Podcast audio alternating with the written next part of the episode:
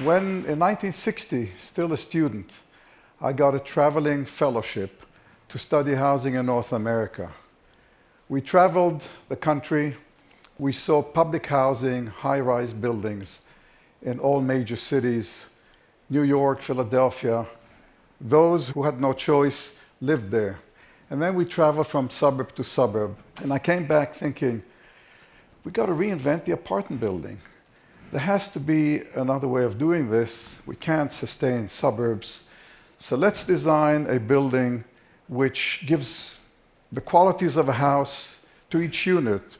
Habitat would be all about gardens, contact with nature, streets instead of corridors. We prefabricated it so we would achieve economy. And there it is, almost 50 years later. It's a very desirable place to live in.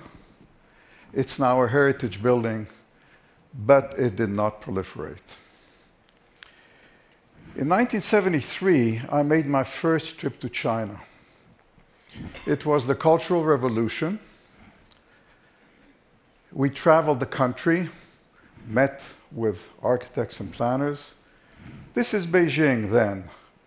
Not a single high rise building in Beijing or Shanghai. Shenzhen didn't even exist as a city. There were hardly any cars. 30 years later, this is Beijing today. This is Hong Kong. If you're wealthy, you live there. If you're poor, you live there.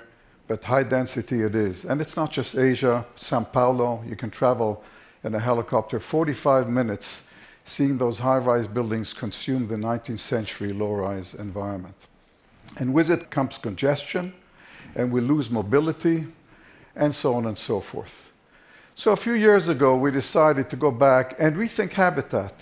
Could we make it more affordable? Could we actually achieve this quality of life in the densities uh, that are prevailing today? And we realized it's basically about light, it's about sun, it's about nature, it's about fractalization. Can we open up the surface of the building so that has more contact with the exterior? We came up with a number of models, economy models, cheaper to build and more compact, membranes of housing, which people could design their own house and create their own gardens. And then we decided to take New York as a test case, and we looked at lower Manhattan.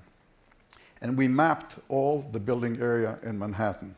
On the left is Manhattan today, blue for housing, red for office buildings, retail, on the right, we reconfigured it.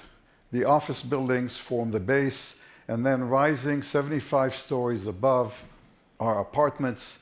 There's a street in the air on the 25th level, Community Street. It's permeable.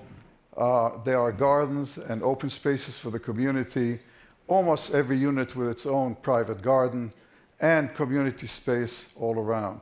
And most important, permeable, open. It does not form a wall or an obstruction in the city, and light permeates everywhere.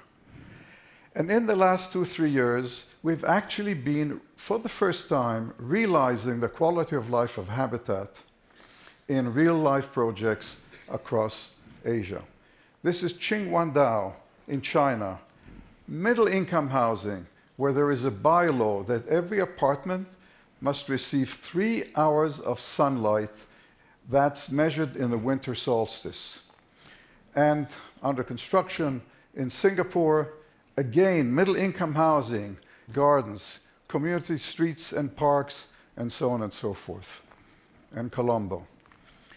And I want to touch on one more issue, which is the design of the public realm.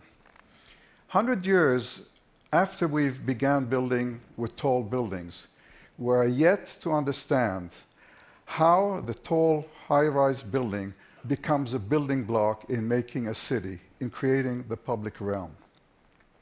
In Singapore, we had an opportunity, 10 million square feet, extremely high density, taking the concept of outdoor and indoor, promenades and parks integrated with intense urban life. So they are outdoor spaces and indoor spaces, and you move from one to the other and there is contact with nature. And most relevantly, at every level of the structure, public gardens and open space. On the roof of the podium, climbing up the towers, and finally on the roof, the Sky Park. Two and a half acres, jogging paths, restaurants, and the world's longest swimming pool. And that's all I can tell you in five minutes. Thank you.